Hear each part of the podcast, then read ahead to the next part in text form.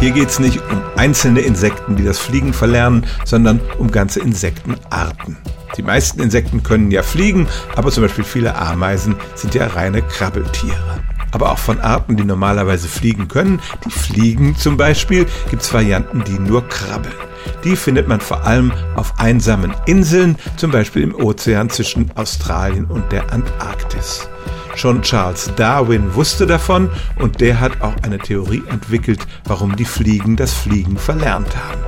Auf diesen Inseln weht nämlich ein sehr starker Westwind und wenn eine Fliege dann in der Luft ist, dann besteht die Gefahr, dass sie aufs Meer hinaus geweht wird. Die natürliche Auslese sorgt dann dafür, dass die Insekten, die lieber am Boden bleiben, eine größere Überlebenschance haben und mit der Zeit bilden sich dann sogar die Flügel zurück.